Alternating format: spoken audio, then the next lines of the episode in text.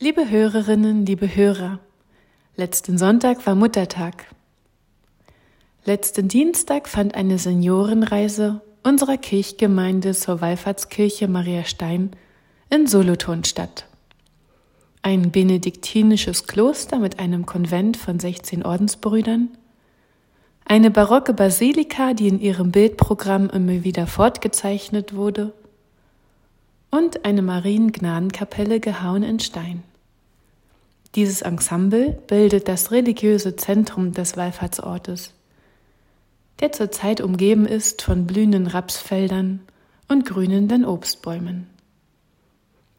Der Legende nach trug sich ein Rettungswunder an diesem nun so besetzten Felsen zu. Der aufmerksame Betrachter kann dieses auch an der Decke des barocken Gotteshauses ablesen. Eine Mutter mit ihrem Kind hütete zur Mittagszeit ihre Schafe. Doch die Hitze ermüdete sie sehr. In der Felsenhöhle suchte sie einen Ort zur Ruhe und zur Erfrischung. Sie fiel in festen Schlaf, im Gegensatz zu ihrem lebhaften Kind. Es blieb wach und krabbelte bis an den Ausgang der Höhle, rutschte über die Felskante und fiel wohl in die Tiefe hinab. Als die Mutter erwachte und die leere Höhle sah, geriet sie in Panik, lief den Berg hinab, wohl ahnend, was geschehen sei. Doch zu ihrer Überraschung kam ihr das Kind munterstrahlend mit frischen Blumen im Arm aus dem Tal entgegengelaufen. Was war geschehen? Die Legende sagt, eine weiße Frau im Tal habe das Kind in ihren Armen aufgefangen. Das Deckenbild hingegen zeigt uns eine Engelschar, die das fallende Kind auf den Händen trägt. Der Sohn erzählt seiner Mutter, eine Frau hätte ihn gerettet und wolle nun in der Höhle verehrt werden. Befremdlich für reformierte Ohren, so nehme ich an, ist diese Heiligenverehrung. Befremdlich mutet das Erschaffen reich bebildeter Gotteshäuser für eine äußerliche Religionspraxis sicherlich auch an. Vertraut ist hingegen sicher das elterliche Gefühl der Bewahrung des geliebten Nachwuchses. Vertraut das Gefühl der Bewahrung derjenigen, für die sich ein Mensch verantwortlich zeigt. Ja, selbst in Momenten eigener Unachtsamkeit. Vertraut ist sicher auch das Gefühl des Loslassens. Ein Loslassen, das im Christentum am Taufstein seinen religiös sichtbaren Anfang nimmt.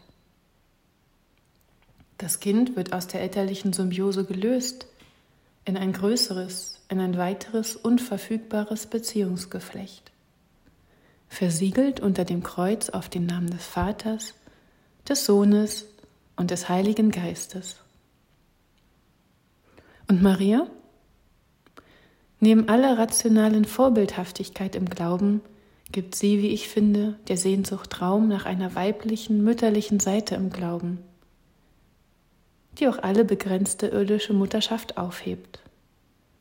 Nach einer Mutter, die ihre Gnadenseite zeigt, die einen auffängt, wenn man fällt, die einen trägt, die aber nicht nur die kindliche Sehnsucht weckt, sondern die auch allen Mutterschmerz in sich aufzunehmen verspricht.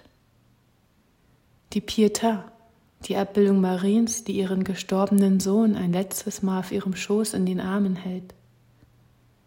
Sie zeigt mir die Trostseite Mariens, die den Schmerz aller Mütter kennt, die ihre Kinder, die ihre Söhne zur falschen Zeit verloren haben, die eben schon vor ihrem eigenen Tod gehen mussten.